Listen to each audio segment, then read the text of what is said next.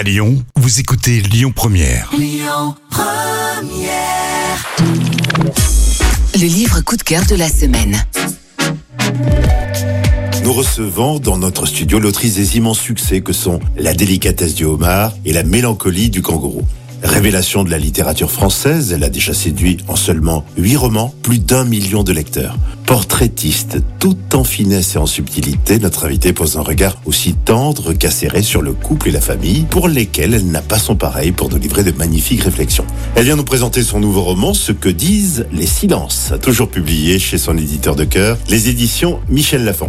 Bonjour Laure Manel. Bonjour. Ce nouveau roman est-il un voyage initiatique ou bien une ode à l'île d'Ouessant? Alors c'est certainement les deux, euh, mais c'est vrai que j'ai vraiment voulu rendre hommage à cette île qui est à la fois euh, très sauvage, très secrète et mystérieuse. Pouvez-vous nous livrer le point de départ de cette nouvelle histoire, ce que disent les silences? Oui, alors euh, on découvre Adèle sur le bateau dès la première page. Elle va donc euh, à Ouessant, elle n'y va pas de gaieté de cœur. On comprend vite que c'est une île en fait qu'elle a quittée quand elle était jeune, elle avait 6 ans et elle s'était jurée de ne jamais y retourner.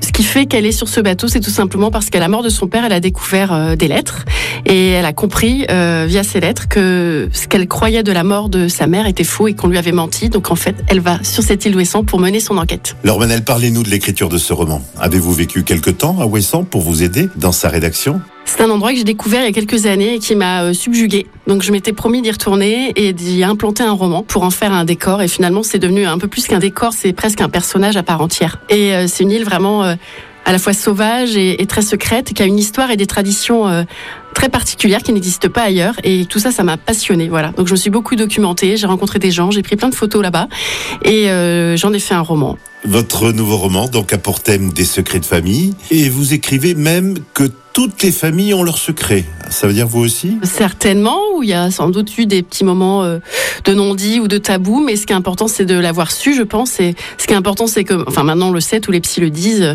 il faut parler aux enfants et, surtout, il faut dire ce qui s'est passé. Laure Manel, je vous remercie. Merci à vous. Ce que disent les silences, votre nouveau roman, vient de sortir aux éditions Michel Lafon.